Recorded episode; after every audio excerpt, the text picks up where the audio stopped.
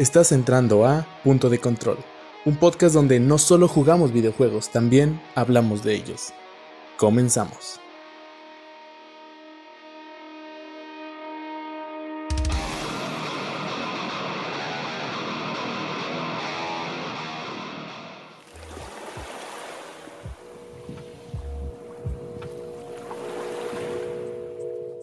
Hola, buenos días, buenas tardes y buenas noches. Esto es Punto de Control, un podcast sobre videojuegos y como todas las semanas yo soy Gama Luna. Yo soy Eduardo Zamudio. Y nos reunimos una vez más, esta vez para platicar de temas un poco más un poco más genéricos, pero también algunos temas bastante específicos que nos llegaron de último momento a la redacción y creo que es bastante interesante discutirlo, sobre todo lo que va a significar a futuro. Pues me gustaría empezar con las preguntas de rutina, que es amigo, hola, ¿cómo estás? ¿Qué tal tu semana? Y no sé, dime si has jugado algo recientemente que crees que valga la pena contarnos sobre tu experiencia. ¿Qué onda, Gami? Bueno, pues como ya estábamos platicando eh, fuera de podcast, eh, mi semana ha sido algo, algo pesada. De hecho, ya estamos en finales de año, entonces en casi todos los trabajos estas épocas son literalmente para meterle todo, todo el tiempo que se pueda. No he tenido, de hecho, la oportunidad de jugar absolutamente nada, literalmente absolutamente nada. Me siento arrepentido de eso. He tenido apenas tiempo de ver videos en YouTube, entonces es una vida muy triste la que estoy llevando en esta época, pero ya se acercan las vacaciones de, eh, de, diciembre, entonces yo creo que ese va a ser un espacio en el cual nos vamos a poder explayar, sobre todo tus servilletas, para poder jugar todo lo que tengo pendiente para Excelente, amigo, pues esperemos que esas vacaciones lleguen pronto y poder ver si jugamos algo en línea o en cooperativo para, pues, eh, ver si se puede grabar, mostrarle algo a la comunidad y todo lo que ello conlleva. Pero bueno, mientras llegue esa época, pues esperar, esperar y aguantar un poquito. Yo, ¿qué te puedo decir? He estado un poco igual. He estado leyendo mucho sobre algunas cosas de la universidad. Y está relacionado con videojuegos, pero creo que es un tema que todavía está demasiado verde como para tocarlo. Entonces, pues te voy a decir que he jugado Dead Space, el primero. Jugué como una hora, porque igual no he tenido mucho tiempo para jugar. Pero bueno, ¿qué te parece si empezamos de una vez con lo bueno y y empezamos con el tema principal, porque este tema creo que queda muy ad hoc con la época en la que estamos viviendo y me duele aceptarlo, pero es una realidad a medias en este momento, porque quiero hablar contigo de los mundos postapocalípticos en los videojuegos. Hemos visto que a los videojuegos y a los medios de comunicación, de comunicación en general les encanta hablar de qué pasa después de, de, algún suceso trágico a gran escala en el planeta Tierra o en algún otro punto geográfico y a partir de ahí empezar a contar historias. No sé, me gustaría empezar preguntándote por qué. ¿Por qué crees que nos gusta esas historias de punto? Bueno, punto trágico y volver a empezar, punto y aparte, por así decirlo. Bueno, la verdad es una pregunta bastante compleja antropológicamente hablando la que me estás realizando. Vayan, ya nos vamos a poner filosóficos tan pronto en el episodio, apenas llevamos tres minutos grabados. Pero bueno, en realidad yo creo que esta parte de el qué pasa después de todo esto es una pregunta que le ha suscitado al ser humano desde tiempos inmemorables. Digo, todos tenemos este concepto de qué pasa después de la muerte, qué pasa después de esto, y este grado de incertidumbre siempre como que da pauta tanto para que se creen historias magníficas como para también precisamente generar alguno de los horrores más grandes que, hemos, que podríamos llegar a conocer como eh, dentro de la existencia humana como tal. Tenemos series, tenemos películas, literalmente hay una serie de History Channel que se llama La Tierra sin Humanos que habla precisamente de, de todos estos posibles mundos posapocalípticos. Hay una serie, no recuerdo muy bien, si no me equivoco es de Discovery, que también precisamente trata de todos los apocalipsis que pueden ocurrir de diferentes maneras, desde unos tan simples como que la contaminación mate a la mayoría de los insectos y nos terminamos extinguiendo por ello, hasta cosas más complicadas como invasiones extraterrestres. Yo creo que el ser humano disfruta tanto de todo esto porque disfruta mucho de la incertidumbre que nos genera y el poder conocer un poco acerca de todo esto distribuye un poco esta incertidumbre, la desvanece en cierta medida y como que te da una cierta paz. También el poder verlo a través de una pantalla te da como que ese sentimiento de seguridad de poder estar experimentando algo que no necesariamente tiene que ver con tu realidad. Digo, al fin y al cabo, eh, yo creo que va a ser muy complicado que, mi que nuestra generación o incluso la generación de nuestros hijos eh, está hablando como tal ya de un, de un apocalipsis en verdad, o sea, de algo de que podría extinguir a la raza humana. Cosa muy diferente seguramente que experimentarán los hijos de nuestros hijos o, los nietos de nuestros hijos también.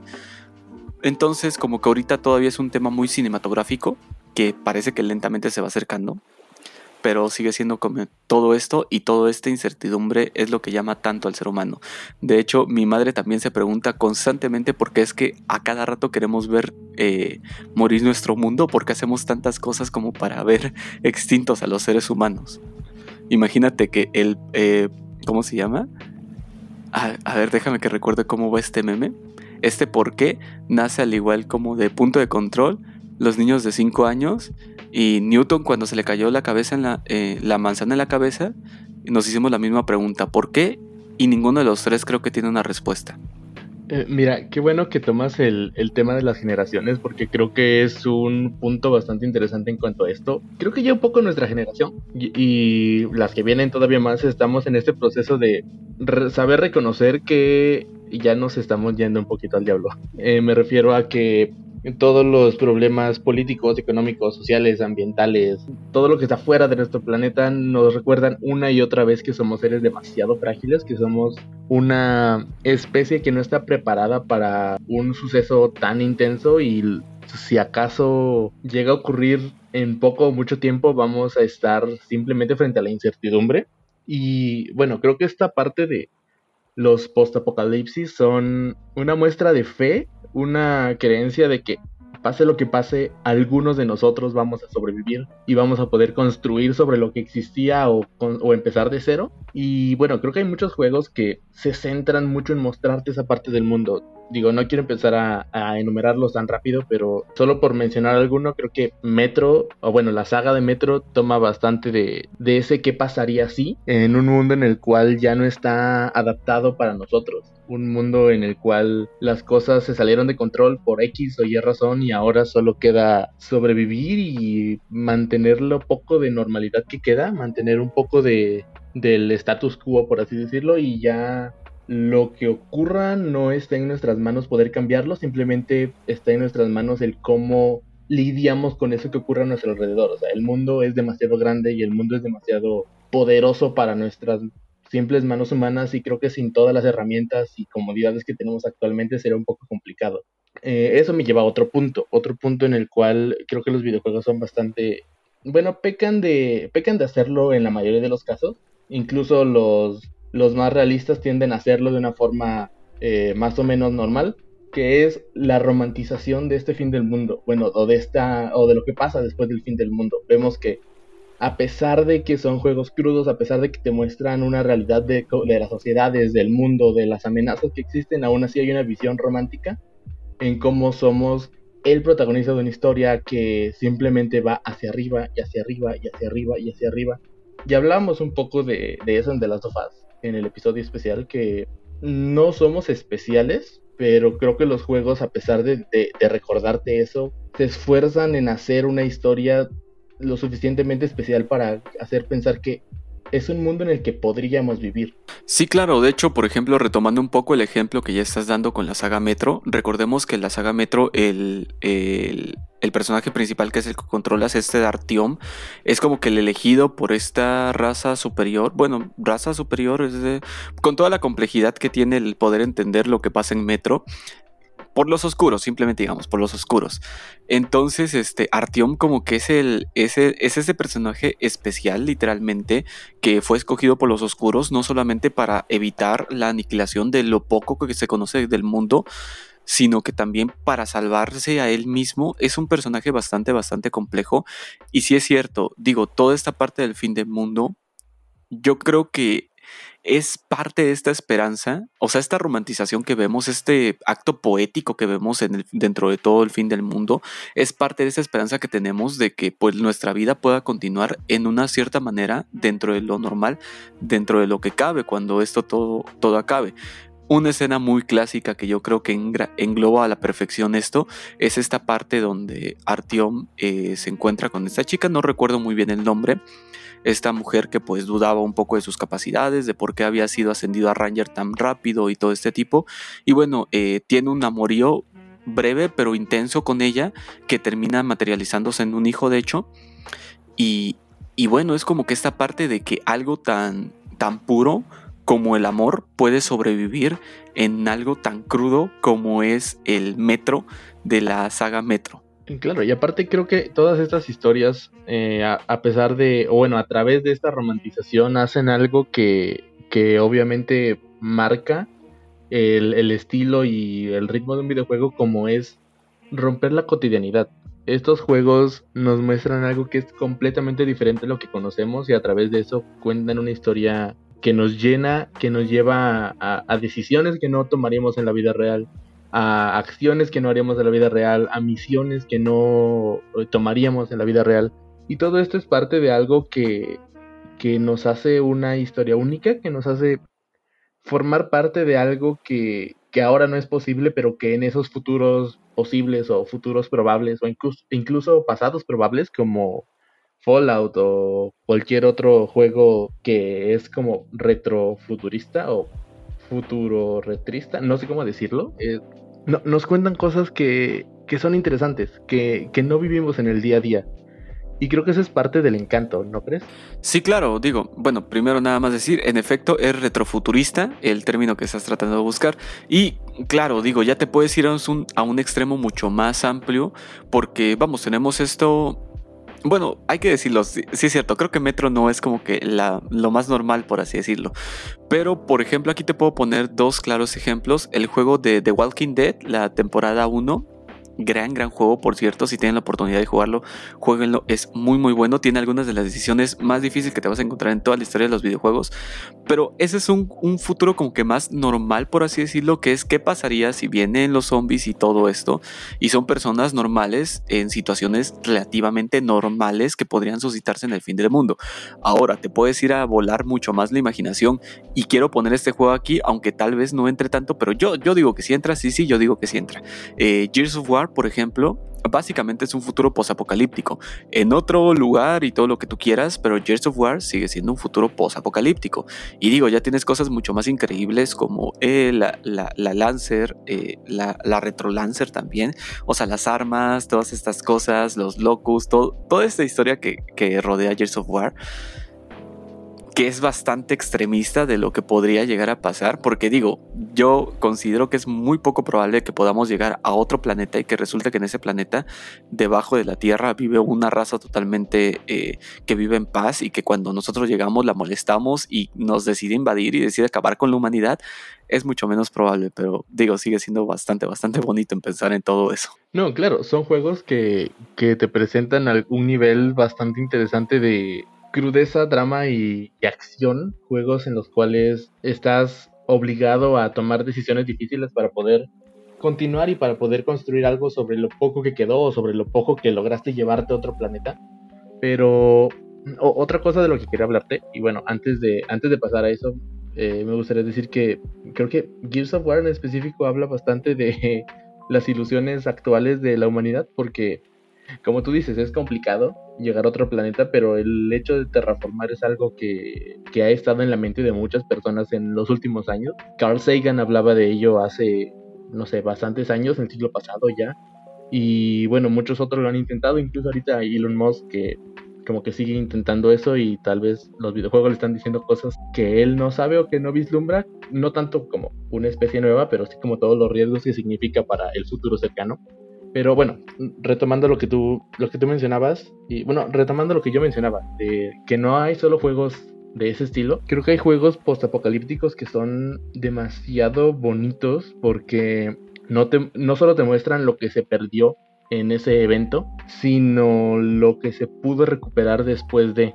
Eh, aquí quiero hablar en específico de un juego con el que apenas tuve contacto, que es Horizon Zero Dawn, eh, un juego de Guerrilla, Games, Guerrilla Games, los creadores de, de Killzone. Pero bueno, ahora traen otra nueva franquicia, otra nueva IP en la cual hablan de, de lo bonito que puede ser un mundo después de, de algo que marca la historia. Eh, es un mundo en el cual ya no hay tecnología, ya no hay grandes ciudades, se regresa a vivir como tribus antiguas, pero se esfuerza mucho en mostrarte cómo la reducción de la población humana y cómo la reducción de la electricidad, las, las megaconstrucciones, las metrópolis y megalópolis, al final fue benéfico para el planeta y todo ha regresado un poco a lo natural. Hay muchos paisajes hermosos, hay muchas plantas, muchos animales, todo, como que los ciclos están regresando, hay lluvias constantes otra vez, los ecosistemas están muy bien delimitados. Y bueno, tal vez eso es otro lado de, del post-apocalipsis que lo que pasa después tal vez no es como lo conocemos, pero tampoco es tan malo. Digo, somos seres frágiles, pero el mundo que nos rodea también lo es en, en, en su respectiva escala y el no tenernos a nosotros en la misma cantidad y eh, con el mismo impacto sobre la Tierra puede hacer cambios muy significativos. Y juegos como estos lo demuestran. Digo, también en The Last of Us vemos un poco de esto. Cómo la naturaleza poco a poco va recobrando los espacios, cómo eh, los entornos están cada vez más vivos, cada vez más este, nutridos y están recuperando un poco, la contaminación se ha reducido. No es tan, no es tan malo pensar en mundos así, ¿sabes? Eh, creo que aún en, en lo más en los tiempos más difíciles hay un rayo de luz y tal vez esto es solo una señal de que puede haber un equilibrio a futuro en estos mundos. Sí, claro, digo, es una visión bastante, bastante bonita. De hecho, por ejemplo, mientras ibas eh, explicando todo esto, a mí me venía uno de mis juegos favoritos, que ya lo he en muchas ocasiones, el, el Eterno Saitus que bueno, Saitus básicamente es una oda al recuperar después de un mundo en el cual pues ya no existe absolutamente nada, el poder tener esta oportunidad de recuperar todo aquello que la humanidad hizo bien, porque al fin y al cabo la representación de las canciones que vemos en el juego son estas etapas, estas épocas, todas estas cosas que, que la humanidad hizo bien, la, los avances en la ciencia, en las artes, en la... En, en ciencias exactas, por ejemplo, en literatura, en filosofía, todas estas cosas buenas de la sociedad que muy probablemente sobrevivan al paso del tiempo. Y digo, a lo mejor no, quién sabe qué tanto es así, pero si en algún momento la humanidad comienza a caer en una decadencia, pues va a ser muy bonito el poder pensar que parte de todo esto, parte de la cultura que generamos, parte de toda nuestra civilización se pueda salvar sobre todas estas, eh, todas estas partes buenas que valdría mucho la pena recuperar para futuros relativamente lejanos o cercanos, como se quiera ver. E, exacto, evident, eh, inminentemente algo va a sobrevivir, algo de lo que tenemos actualmente, muchas cosas se van a perder, sobre todo las cuestiones más frágiles como lo digital y otras cuestiones que no sobreviven al paso del tiempo, al paso de los años, pero eh, muchas de esas cosas que van a sobrevivir creo que va a ser difícil de reinterpretar. Vemos cómo paleontólogos, historiadores, arqueólogos retoman objetos del pasado y tratan de entender cuál es su funcionamiento a partir de estudios o teorías o postulados, sin embargo no tenemos la seguridad de que realmente hayan sido utilizados para eso y no tenemos la seguridad de que los animales que nos han mostrado en los libros de historia son tal y como, como nos los muestran, porque son, son reconstrucciones a partir de lo que se logró salvar. Y, y, esto me lleva a una pregunta que quería hacerte desde hace mucho y que creo que, que cuando la hice fue, fue algo bastante cómico, pero bueno, tal vez eh, podrás reafirmármelo tú. De las cosas que existen ahora, si sucede un post-apocalipsis, ¿qué crees que es más difícil que entiendan las generaciones futuras? O sea, de todo lo que existe actualmente que de por sí es bastante raro, ¿qué va a ser difícil de entender o imposible en un futuro? Mira, yo creo que va a depender mucho de a qué tipo de posapocalipsis llegamos. Digo, si tú eh, piensas en algo como un poco más este sentido bello eh, como de las sofás, donde ya estamos en una etapa donde ya no solamente estamos hablando de vivir, sino ya estamos, perdón, de sobrevivir, ya estamos hablando de una etapa de vivir. Yo creo que la mayoría de constructuras sociales que tenemos hoy en día van a ser muy complicado de entender para esas generaciones, sobre todo porque digo, ya pasa generacionalmente, como lo estamos viendo eh, en nuestras épocas, en el cual no entendemos el cómo, por ejemplo, digo, actualmente es un poco complejo el entender cómo es que funcionaba la sociedad, una sociedad en las cuales las mujeres estaban 100% para, o sea, a ver, con, al margen de lo que voy a decir, no lo estoy diciendo porque yo lo crea, sino porque pues así era, que vivían para servir a los hombres, ¿no? Hoy es un contexto que ya no podemos eh, siquiera pues pensar cómo es que se podía llegar a dar esto. Ahora quiero que pienses en, por ejemplo, un conflicto político, en un sistema de elecciones, en ese tipo de cosas que, por ejemplo, alguien de los que está viviendo no son un niño, por ejemplo. que sobreviva al, al, apocalipsis y que le toque ser anciano y hablarle a las otras generaciones sobre cómo era el mundo antes de todo esto, pues es esta parte que ellos van a, no van a comprender el, oye, ¿y por qué tenías estos, o sea, trata de explicarle a alguien que no entiende de, de, que no nace en un contexto así de los partidos políticos, por ejemplo. Trata de explicarle acerca de las de los estratos sociales, de la socioeconomía, acerca de la economía, por ejemplo, va a ser algo muy complejo de rescatar y que va a ser muy complejo de entender también. Digo, ya te puedes ir regresando un poco al ejemplo de Metro, en realidad Artyom ni siquiera entiende en su totalidad, a pesar de que vive en el metro, ni siquiera entiende en su totalidad el cómo era el que un metro pudiese andar de un vagón, perdón, pudiese andar de una estación a otra y que pudiese salir a la superficie. O sea, ese tipo de cosas que para nosotros son tan cotidianas, yo creo que en un futuro son de esas, de esas cosas que pues definitivamente va a ser muy muy complejo que las otras generaciones lo comprendan. ¿Y tú qué crees que es lo que, lo que costaría más que se pudiese salvar o que otra generación pudiera entender? Eh, mira, yo me voy todavía más allá. Eh, suponiendo que pase algo que nos imposibilite completamente como especie con las herramientas que tenemos actualmente, con la tecnología que tenemos actualmente, eh, me, me parece que sería muy difícil explicar lo que es un teléfono de hoy en día a generaciones de dentro de 100 años. El cómo eh, en un objeto que, como tú lo has dicho muchas veces fuera de podcast, que parece un azulejo, que son todos exactamente iguales a pesar de la marca y a pesar de las características, simplemente son un azulejo que tiene una pantalla grande adelante y una cámara atrás. ¿Cómo con eso se podía hacer casi todo? ¿Cómo se podía administrar una vida directamente desde un dispositivo tan extraño que lleva simplemente en la bolsa. Porque, bueno, antes era llamar y mandar mensajes, si era un teléfono bastante moderno y fin de la historia, ¿no? Pero ahora es un teléfono en el cual llevas, puedes llevar películas, puedes eh, llevar música, puedes llevar documentos, puedes llevar una cámara, un, radio, eh, almacenamiento, conectarte a internet, puedes desde ahí revisar un calendario, hacer notas, enviar, enviar información de un lado a otro en cuestión de segundos o en mucho menos. Creo que el, el poder hacer todo eso lo hace un aparato complejo y el tratar de explicarlo a alguien en un futuro en el cual la tecnología ha dado pasos hacia atrás es algo, si no imposible, bastante difícil. Y pues también todo el estilo de vida que llevamos con él, ¿no? Es complicado explicar ahora a nuestros papás el cómo funciona la monetización de YouTube o cómo funciona Instagram, cómo funciona TikTok, cómo funciona incluso este Twitter donde vas a pelearte con la gente o eh, Twitch donde vas a ver directos. Es, todo tan raro para, para generaciones que conviven con nosotros. Imagínate para generaciones que no están al alcance, que no lo tienen y que simplemente tienen que escucharlo de ti y confiar en lo que estás diciendo. Creo que son cosas que, que, que no podrían sobrevivir o que no podrían ser explicadas correctamente en un futuro y, y no sé, da, da pie a muchas cosas. pueden pensar que era un espejo y que éramos muy vanidosos o algo por el estilo, un arma, yo qué sé.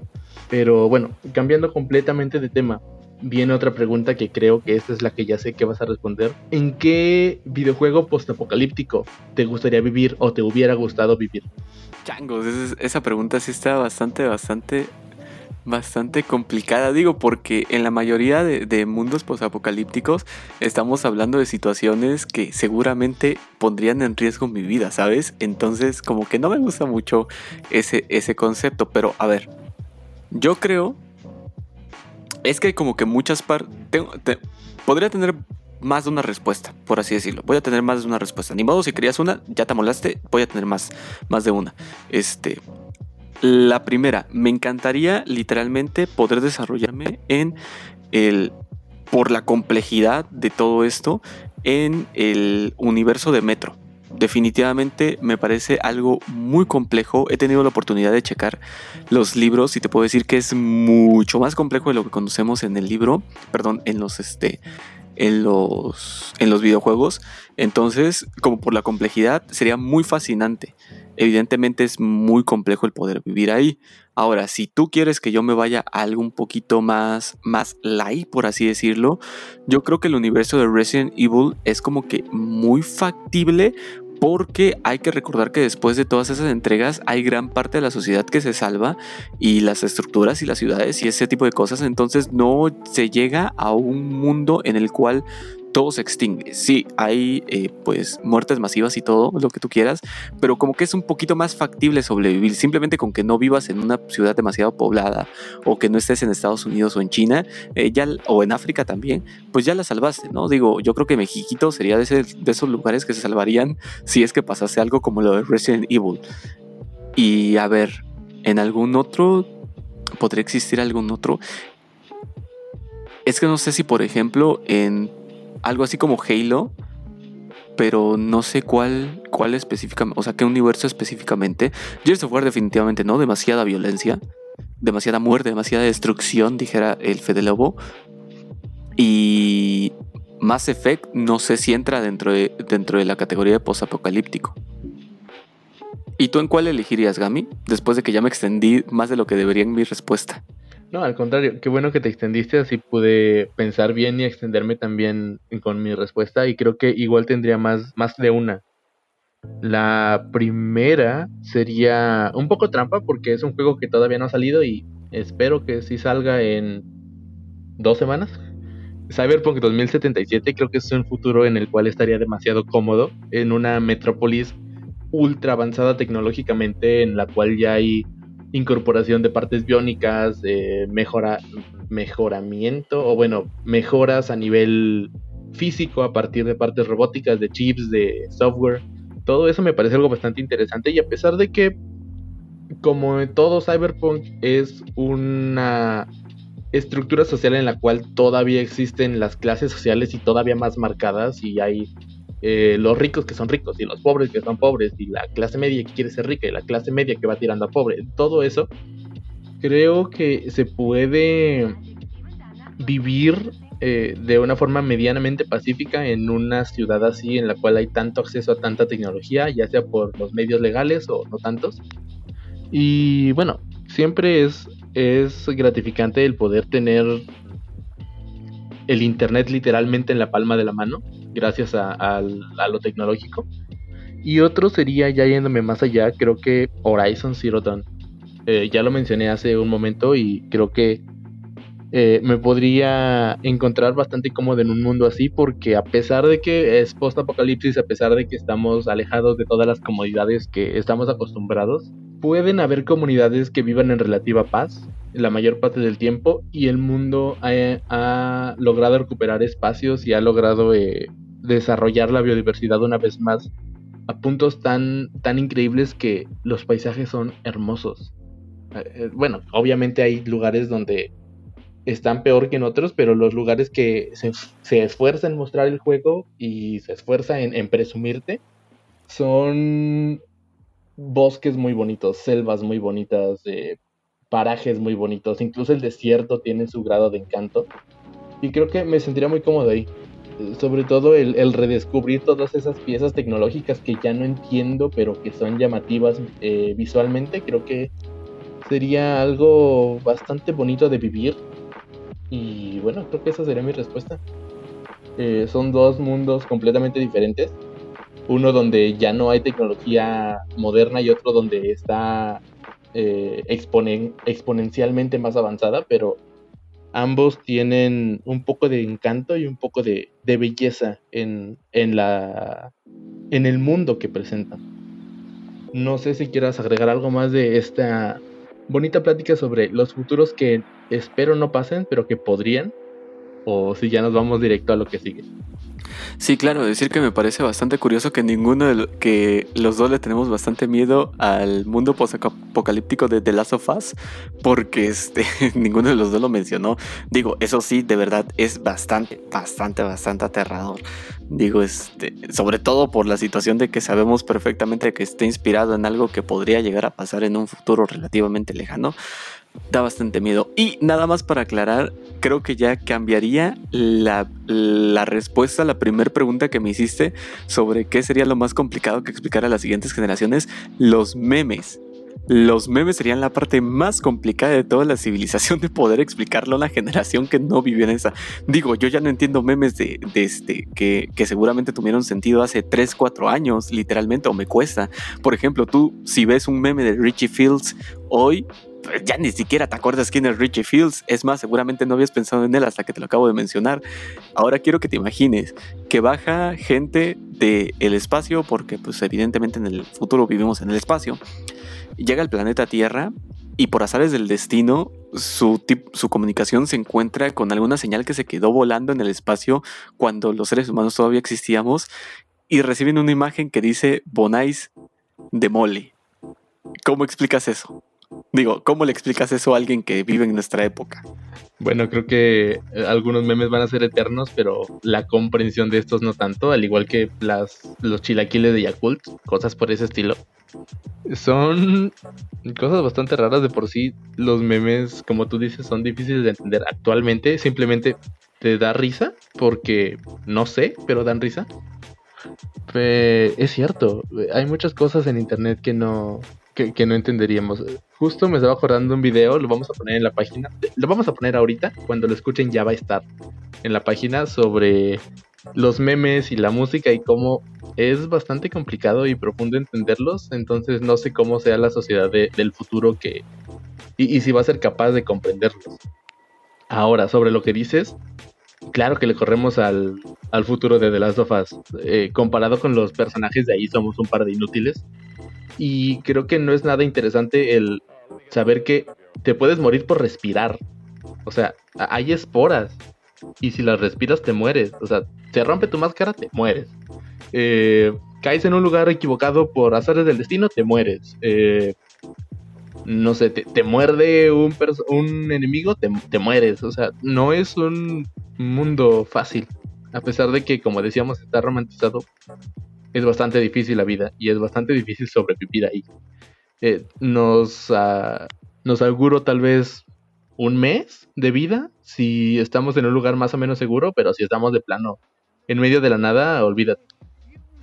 Pero, pero bueno, no quiero pensar más en, en cómo ese mundo, a pesar de que nos gusta tanto, podría matarnos tan fácilmente. Mejor eh, terminamos aquí, cortamos, nos vamos a lo que sigue y no sé ni cómo explicarlo. Mejor vamos para allá, lo ven, lo platicamos y ya nos dicen qué tal en el futuro cercano, porque son futuros postapocalípticos que van a llegar en menos de un año. Entonces vamos a hablar de eso. Esto fue Punto de Control. Nosotros regresamos.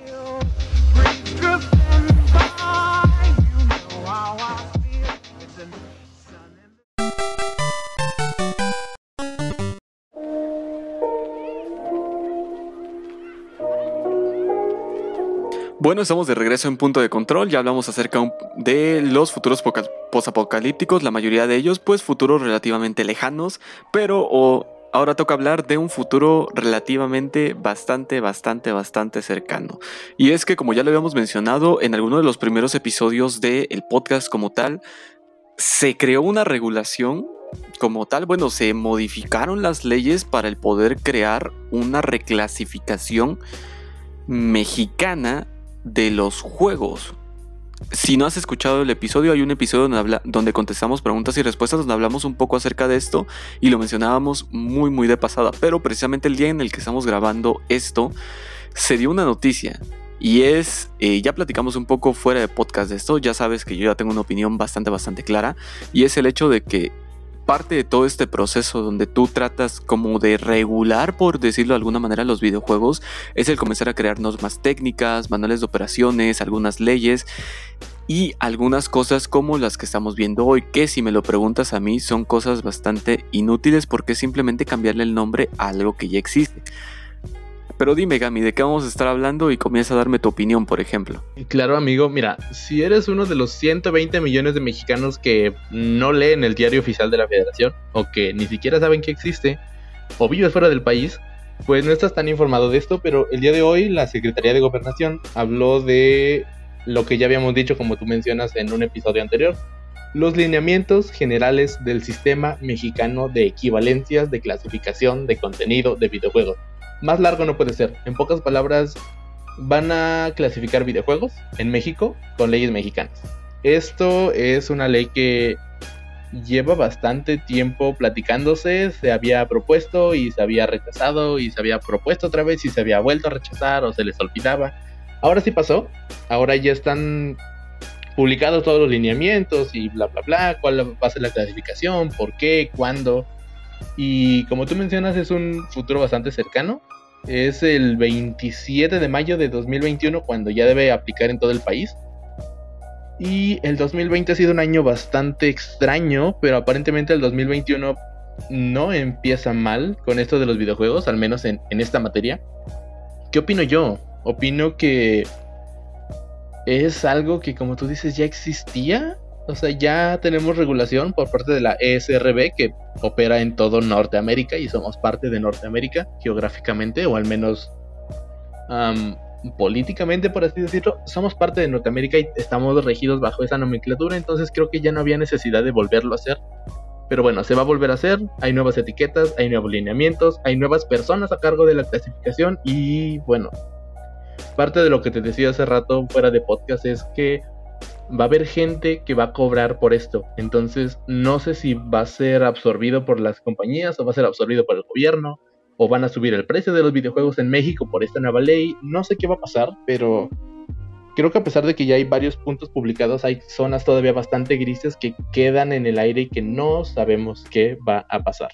Sí, claro, es esta parte de que yo te decía que incluso puede darse para el poder crear un, un OPD que se encargue de hacer todo este tipo de cosas y que tenga cientos de empleados para poner etiquetitas malas. Que incluso yo, eh, ya por ejemplo, estábamos hablando un poco acerca del el reempaquetado que pueden llegar a sufrir los juegos. Hay juegos que ya podemos comprarlos directamente en español. Bueno, la mayoría, yo creo que el 90% de las cajas ya las podemos conseguir en español, que es algo que hace años no pasaba. Hace años literalmente comprabas tú tu, tu caja en inglés que tenía una estampa que imprimió la tienda y que le pegó para que pudieras conocer un poco acerca del juego y listo.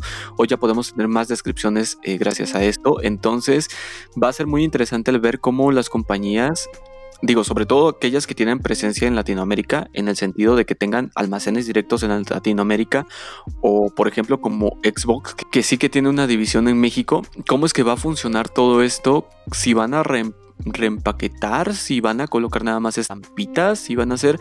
A nivel técnico es bastante interesante de, conocer esto y ya lo, te lo decía un poco, es el adecuar el sistema que ya existe a letras mexicanas y no entiendo por qué se tardaron tanto en hacer todo esto si literalmente usaron prácticamente la misma distribución que existe para la distribución de películas. Entonces, de verdad no entiendo cómo es que mis legisladores se tardan tanto en hacer este tipo de cosas. Mira, evidentemente es algo que tenía que pasar. No sé por qué no ha pasado antes, tal vez porque mm, no parecía importante en su momento y ahora que los videojuegos son más relevantes, tal vez ya son parte de la opinión pública y se tiene que discutir sobre eso, pero como tú dices, es una variante de, de lo que es con las películas. Viene clasificación A, B, B15, C y D.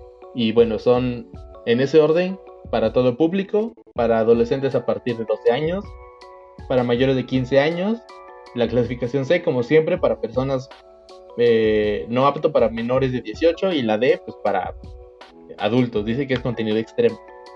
Y justo cuando hablas tú del, etiquetado me puse a revisar aquí los, los juegos eh, físicos que tengo y me parece que todos ya están en español. O sea, desde tengo juegos de 2000, 13 que ya están en español, pero también hay otros, por ejemplo, Bethesda creo que no tiene, Bethesda tiene todos sus juegos en inglés, o al menos los que yo he comprado.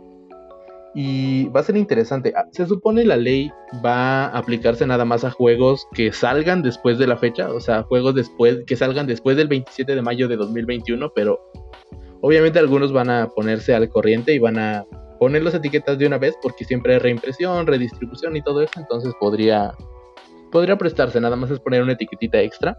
Ahora, las etiquetas son feas, feas como no tienes idea, las hicieron en Paint o algo por el estilo. Estaba viendo las imágenes oficiales que subió eh, Secretaría de Gobierno. Hay unas que ni siquiera están alineadas, o sea, el cuadrito, ah, es un cuadrito de color y un cuadrito blanco. El cuadrito de color es más grande por uno o dos píxeles que el cuadrito blanco. Y no se nota, pero si haces zoom, ahí está. Si eres obsesivo compulsivo vas a tener un problema con eso porque se nota. No sé si lo van a mejorar, si es un diseño emergente y van a mejorarlo con el paso del tiempo, pero pues ya está. Em, ¿Qué más le puedo decir? Eh, tienen varios como puntos que describen el contenido y que a partir de eso van a clasificarlo en una de estas cuatro. Son 31 en el cual hablan de eh, sangre, violencia, sexo, uso de drogas, pero también analizan el contenido de las canciones que vienen en los videojuegos. No sé quién le van a pagar para revisar eso, pero aparentemente es parte de la legislación, entonces alguien va a tener que estudiarlo o decir que sí tiene o que no tiene al azar y dejarlo pasar. Pero, pues no sé, parece que son muy específicos en algunas cosas y muy laxos en otras. Sí, claro, y de hecho lo que te mencionaba antes de iniciar este, este episodio es el hecho de que, bueno, a ver, tenemos películas, por ejemplo, clasificación C, que en los cines ves a niños entrar a ver este tipo de películas. Entonces, literalmente a los mexicanos nos importa si dice alto, ya sabemos que siempre aceleramos. Entonces, no creo que tengas tanto sentido invertir tanto tiempo, esfuerzo, legislación, dinero, eh, en neuronas de nuestros diputados, porque digo, a lo mejor a alguien se le murió una de las tres neuronas que le servía en todo esto. Eh, digo, hay mucho más donde se puede invertir. Pon tú que si te pones muy estricto en el mundo del gaming, yo creo que se puede invertir mucho más en algunas cosas que, podrían ser mucho más útiles hablando de legislaciones para videojuegos en México. O fuera de eso se pueden invertir en también otras muchas cosas. Digo, no estaría mal el poder generar una nueva ley que en contra de la violencia de género o algo por el estilo. Digo, al fin y al cabo todo esto va a terminar siendo letra muerta, ya lo sabemos desde el inicio, no va a servir básicamente para nada más que como para poner a lo mejor un puntito ahí entre las cosas que hicieron, que hizo la Cámara de Diputados. Y ya. Eh, la ley igual observa que va a haber sanciones para los que incurran en alguna infracción que van desde 3.000 hasta 30.000 días de salario mínimo pero ya sabemos que se lo pasan por el arco del triunfo o con una mordida queda o simplemente no le hacen caso. Entonces son temas que creo que pudieron haberse dejado para un poco después porque ya existen otras cosas que, que hacen ese trabajo y de una forma más o menos igual. Y no sé qué, no sé qué pensar. Creo, creo que está, está bien que haya alguien preocupándose por el contenido de lo que consume un mexicano promedio, pero pues si vamos a hablar de contenidos y, con, consumo y contenidos, podríamos hablar de cuestiones más específicas o regular, ser un poco más exigentes con lo que se está haciendo, no nada más al momento de, de crear leyes, sino al momento de aplicarlas. Ya veremos cómo avanza esto. Ah, por ahora, pues está, está ahí ya y pues aparentemente lo peor que va a pasar va a ser etiquetas feas y fin de la historia. Pero bueno, Amazon siempre tiene productos importados de otros lugares. Al menos cuando te llegan los juegos dice importado por Amazon de no sé qué, no sé qué, no sé qué. Y la cajita viene completamente limpia de, todo eso. Y algunos otros establecimientos supongo que también lo hacen. Entonces también tendríamos que ver si todo lo que se importa a México también debe tener esas etiquetas o el distribuidor se los tiene que poner, no sabemos qué va a pasar con eso. No sé, algo más que quieras agregar, creo que es un tema que, que da mucho para qué hablar, pero creo que hasta no tener bien todos los lineamientos y todas las características y todos los manuales que se van a usar y ver si se están aplicando bien, no podemos hablar a profundidad.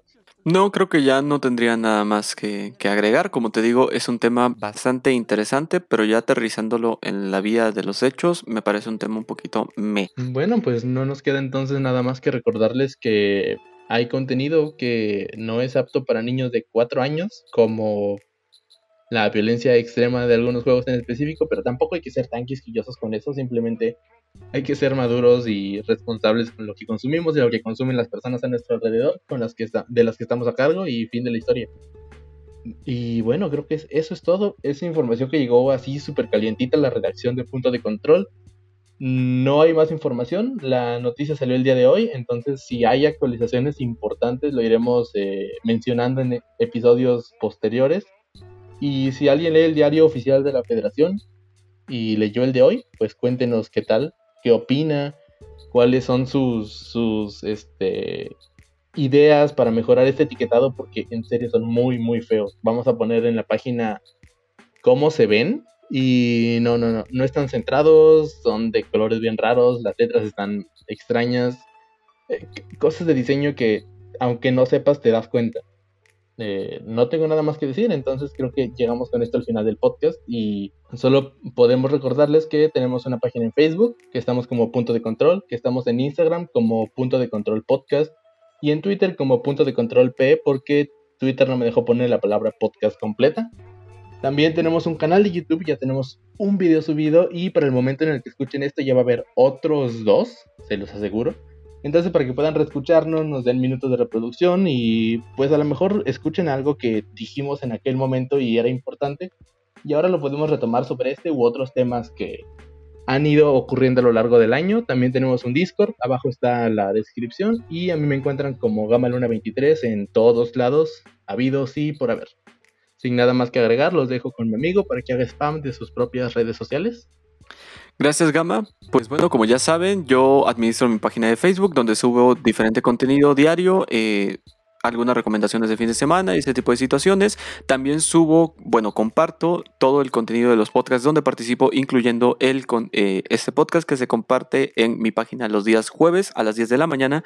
Entonces vayan a checarla, dense una vuelta, chequen, eh, subo diferente tipo de contenido. Los tres podcasts donde participo también son de contenido variado, entonces a lo mejor si te late un poco este, pero no te late del todo, puedes checar alguno de los otros dos y te pueda latir. El, la página es Eduardo Zamudio, literalmente escrito así simplemente. De todos modos, el link estará en la parte de la descripción de este episodio. Ya saben, vayan a darle una me gustada, una, una me gusteada, una compartida, una este, likeada, un. ¿No qué es? Una escuchada, una compartida y una me gusteada. Ajá. Y una suscribida también, claro que sí. Eh, compartan el contenido si les gustó y si no les gustó también compártanlo para que alguien más lo escuche y digan, ah, esto no me gustó, pero que sufran también. Y bueno, sin nada más que agregar, pues me queda decirles solo que yo fui Gamaluna. Yo fui Eduardo Zamudio. Y hasta luego.